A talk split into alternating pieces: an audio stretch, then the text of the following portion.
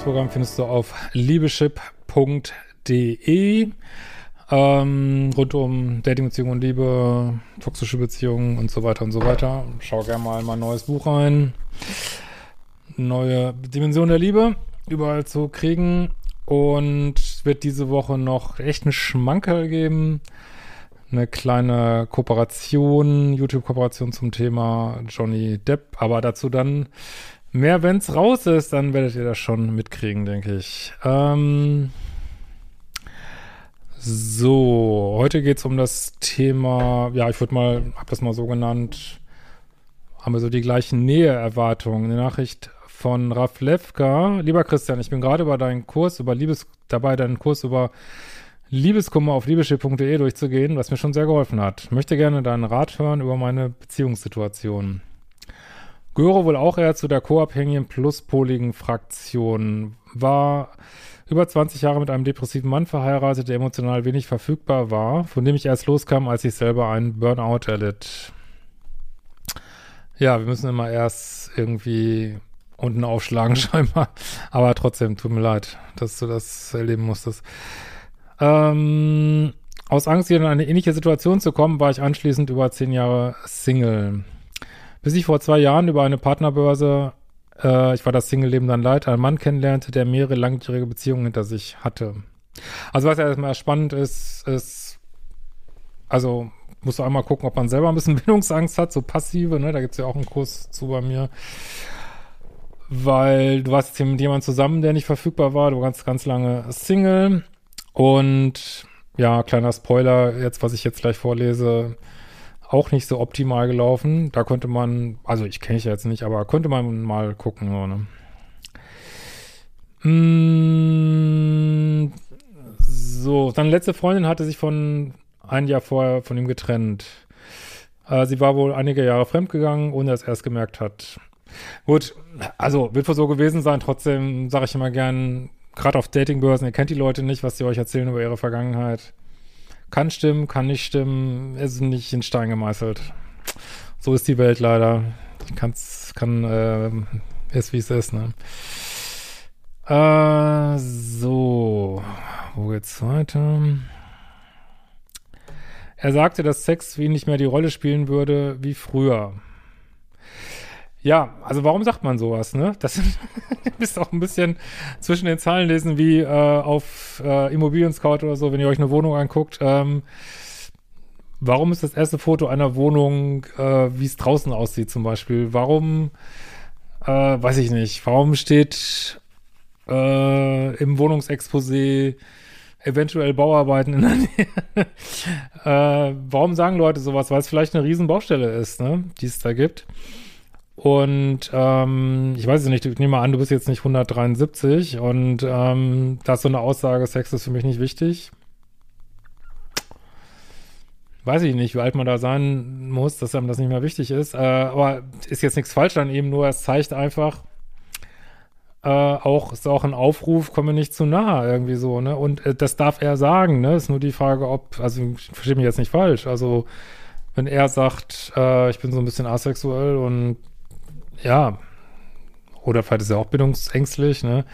Aktiv bindungsängstlich, dann ist es ein gutes Recht. Nur muss man halt gucken, ob man selber damit klarkommt, ne? Wir hatten am Anfang jedoch äh, regelmäßig Indoor Olympics, wobei die Initiative mehr von mir ausging. Mit der Zeit flaute äh, die Lust bei ihm immer mehr ab und ich war immer gefrusteter. Er wollte aber auch nichts daran ändern.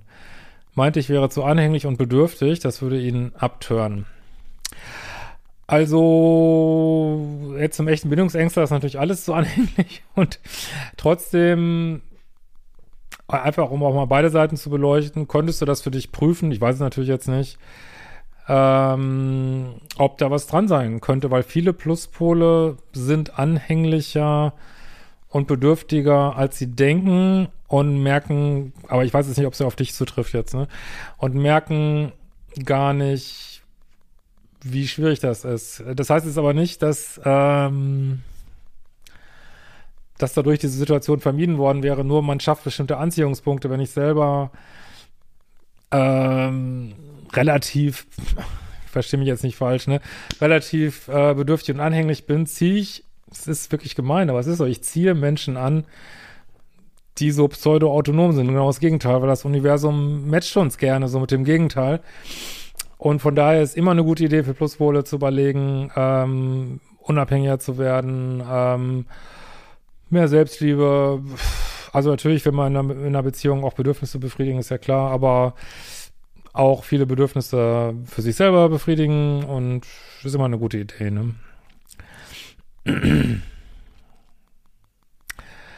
ähm, so, er habe viele Freundinnen, denen er Aufmerksamkeit schenkt, von denen er sexuell aber nichts will. Uah. Oh, das finde ich, also das ist wieder so, das ist wieder das gleiche wie mit Immobilien-Scout und irgendeiner komischen Wohnung. Das, äh, wo, wo da steht, äh, die Wohnung ist in einem belebten Stadtteil äh, von Turkmenistan. Ja, warum steht es da, ne? Warum sagt er sowas? Äh, also weil er wahrscheinlich sagen will, es kommt mir bloß, ich habe hier x Freundinnen, von denen ich ganz viel Aufmerksamkeit kriege, es kommt bloß nicht auf die Idee, da irgendwelche Sonderrechte. Ähm, also mir wird das schon reichen, das Dating sofort zu beenden, ich, ich denken würde. Also das ist aber auch so, ich weiß nicht, ob ihr das auch so seht, könnt ihr mal kommentieren, typisch Online-Dating, also das, das war ein Müll, den man da hört, also ich weiß nicht, vielleicht will er auch weiter daten, ich weiß es nicht, keine Ahnung. Äh, also von denen er sexuell nichts will, was ich ihm glaube. Ja, es kann auch sein. Trotzdem, ja, ist die meisten Menschen, wenn sie in einer Liebesbeziehung sind, wollen die Nummer eins sein. Und wenn dir jemand gleich am Anfang sagt, du, sorry, du bist auf jeden Fall die Nummer 267, vor allen Dingen äh, kann man sich schon ausrechnen, wo man dann später landet, nämlich wahrscheinlich auch in diesem Freundeskreis, ne? Wäre mal interessant zu wissen, mit wie vielen von denen er schon zusammen war da, ne? Auch Kapitel übrigens in meinem Buch, dass Minuspole halt, ähm, falls es einer ist, abhängig sind von der Aufmerksamkeit von vielen häufig, nicht so von einer Person, ne? Äh, la, la, ta, ta, ta, ta. So, ich fühle mich häufig wie das fünfte Rad am Wagen. Es kommt vor, dass seine Freundin größere und sorgfältige, ausgesuchte Geschenke bekommen als ich. Big fucking Red Flags. Eine sogenannte BFR, das geht gar nicht. Ne? Natürlich musst du die Nummer eins sein. Ist, ich meine, ich bin jetzt kein großer Freund von, äh, wie heißt er jetzt noch mit den Familienaufstellungen? Hellinger, aber was er mal gesagt hat mit seinen Ordnungen der Liebe, da ist schon viel dran, ne? Mmh. Wenn er mit seinen Freundinnen und mir zusammen ist, umarmt oder berührt er sie mehr als mich. BFR. ich bin allerdings auch sehr zurückhaltend in der Situation Berührung, meinerseits auch in der Öffentlichkeit. Naja, aber so wie du das beschreibst, definitiv nicht, was du willst möchte einfach auch nicht so Besitz ergreifen und nie darüber kommen. Naja, gut, aber was du da jetzt schilderst, äh, das wird jeden abfacken. Äh, fast jeden. Außer ihn hier wahrscheinlich. Aber wenn du ihn behandelst würden, werden würdest, wie er dich behandelt, wäre er wahrscheinlich auch nicht zufrieden. Könnte ich für wetten. da gibt's ja dann immer Doppelstandards. Ähm, er sagte, nee,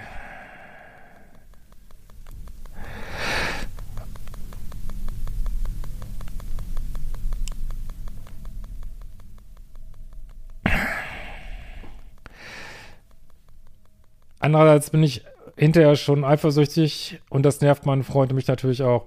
Ja, ich sage ja immer, es gibt begründete und unbegründete Eifersucht. Das hört sich definitiv noch begründet an. Ähm.